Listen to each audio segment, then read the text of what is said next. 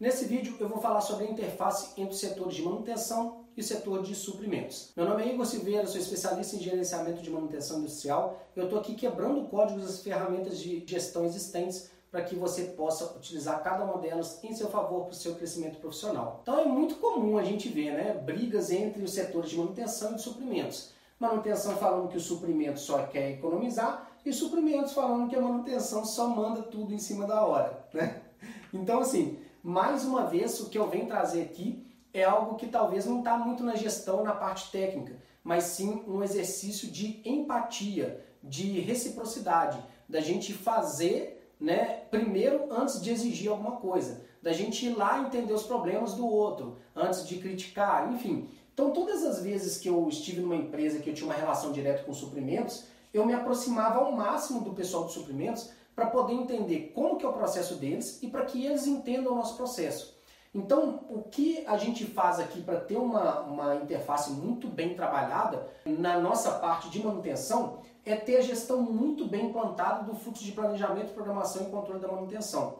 E isso está ligado desde lá de trás, de quando a gente identifica uma falha até a execução dessa falha. Por quê? Porque se a gente identifica a falha muito próximo dela, a gente já está mandando para os suprimentos uma necessidade de prazo curto. E o que, que é interessante? Interessante tanto a manutenção, trabalhar com uma carteira grande com prazos maiores, quanto os suprimentos também, trabalhar com a carteira grande, porque vai ser grande, com prazos maiores também, porque ele fica mais fácil ali de gerir e de não ficar passando tudo sendo prioridade, prioridade, prioridade, tudo sendo urgência e ele não conseguindo né, fazer a gestão daquela carteira toda que tem de compras a serem feitas. Então, a primeira coisa aqui é a gente ir no setor de suprimentos e mostrar a nossa gestão. Ó, oh, o nosso fluxo trabalha dessa forma. A gente identifica uma falha através da inspeção, da preditiva, através de solicitações vindo da operação, etc. E se aberta uma ordem de serviço no sistema. Toda ordem de serviço, ela vai precisar, não necessariamente, mas praticamente todas as ordens vão precisar de algum material ou algum serviço, algum material para ser comprado, algum serviço para ser contratado. Então, quando a gente mostra esse processo, e mostra inclusive vários dos almoxarifados também estão na gestão de suprimentos, então eu incluo materiais de almoxarifado, né, de estoque. Quando a gente mostra tudo isso e mostra cada etapa do processo e como que a gente chega nesses materiais, tudo, fica muito mais fácil dos suprimentos poder identificar o que é urgente do que não é urgente. É, o que, que ele tem que dar prioridade do que ele não tem que dar prioridade. O que, que gera mais valor para a empresa o que, que gera menos valor. Então, isso numa reunião simples, básica, a gente consegue já transformar bastante de uma interface conturbada numa interface boa, saudável, que vai gerar resultado. E aí, o segundo passo que eu julgo, olhando na visão da manutenção, é a gente entender como que é o processo de suprimentos. Beleza, eu expliquei então tudo como é que é aqui. E como é que funciona aí? Me fala como é que funciona, por quê? Porque a gente vai jogar a bola mais redonda possível para que os suprimentos venham para fazer o gol, assim, de uma forma muito muito rápido, muito fácil, porque no final das contas a gente ganha de volta, né? Porque bate aqui e retorna aqui, né? A gente vem com uma demanda para os suprimentos e os suprimentos retornam para manutenção em relação à necessidade que a manutenção precisava. Eu, poderia citar várias coisas aqui, mas vou citar duas dicas aqui que eu acho muito válidas para melhorar toda essa, essa interface aqui. Uma delas é, quando você tem necessidades repetidas, ou seja, Compra de rolamentos, por exemplo. Cara, você sempre vai ter compra de rolamentos o tempo inteiro. Eu acho que independente da. Não vejo nenhuma indústria que não vai ter compra de rolamentos recorrentes. Inclusive os que não estão no, no estoque, compra de outros rolamentos também.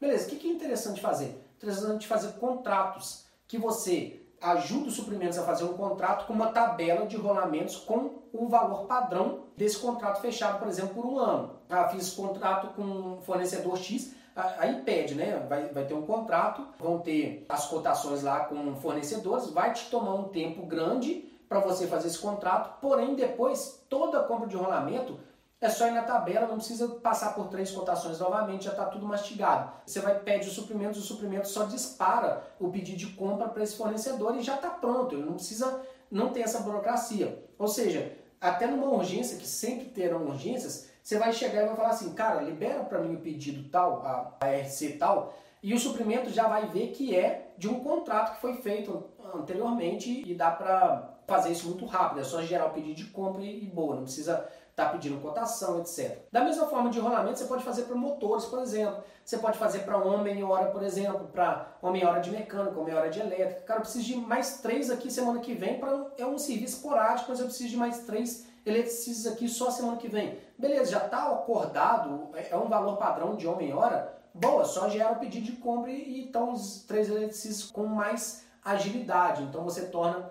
muito ágil esse processo aí, essa interface entre é, manutenção e suprimentos de uma forma simples, né? Assim, pode dar um trabalho para a gente poder fazer esse contrato, mas depois a gente vai ter muitos benefícios a partir disso, né? Um outro ponto que eu acho que é, é uma dica bastante interessante também nessa relação de, de manutenção e suprimentos é informar para o setor de suprimentos toda vez que você precisa de algo que o técnico sobressaia o valor. Que, que eu estou querendo dizer é o seguinte: você tem alguma coisa muito específica que o, o suprimentos não pode avaliar somente o valor. Então é importante que você especifique bem tecnicamente aquilo que pode custar até mais caro, mas você exige que seja do fabricante X ou Y, etc., ou, ou tem uma especificação que é diferente da maioria do mercado, que os suprimentos têm que atender essa parte técnica para poder, é, no custo-benefício, no final das contas, a empresa ganha no final. Então é algo que pode custar mais caro aos olhos dos suprimentos, mas que vai ser mais barato na vida útil, né? Ele vai durar mais, ele vai, vai trazer mais resultado para a empresa no final das contas. Cara, isso suprimentos ele não vai adivinhar, não vai ser da cabeça dele. E outra coisa, quando você está com um volume grande de processos a serem realizados, você imagina se todo o processo de suprimentos fosse consultar a manutenção para falar assim, esse pode comprar no menor preço, aquele. Então, uma reclamação sempre muito comum da manutenção é isso, dos suprimentos, né? Ah, ele sempre compra o mais barato. Tá bom, mas você informou que não era para comprar o mais barato nesse caso? Como é que eles vão adivinhar? Muitas vezes a gente não tem pessoas tecnicamente capacitadas, tecnicamente como o corpo técnico da manutenção, no setor de suprimentos, para entender disso, para saber disso. Aliás, na grande maioria não vai ter, né? Então é importante também que nessa interface a gente toda vez que tiver algo que tecnicamente vai sobressair o valor financeiro daquele processo ali que o suprimento está tocando, é importante que a gente avise para o suprimento, senão eles não vão adivinhar isso. E, isso facilita muito também o exercício de empatia, isso facilita também muito nessa interface entre manutenção e suprimentos. Então, se fez sentido esse vídeo para você, dá um joinha aí, curte, é, compartilha com seus amigos. Na setinha logo embaixo aqui desse vídeo, você pode compartilhar tanto aqui no YouTube quanto nas outras redes sociais, como também copiar o link desse vídeo para você postar aí nos seus grupos de WhatsApp, etc. Então, se você ainda não é inscrito no canal, se inscreva lá, ativa o sininho, todo novo vídeo você vai receber uma notificação. Então é isso, te vejo no próximo vídeo, um abraço, sucesso!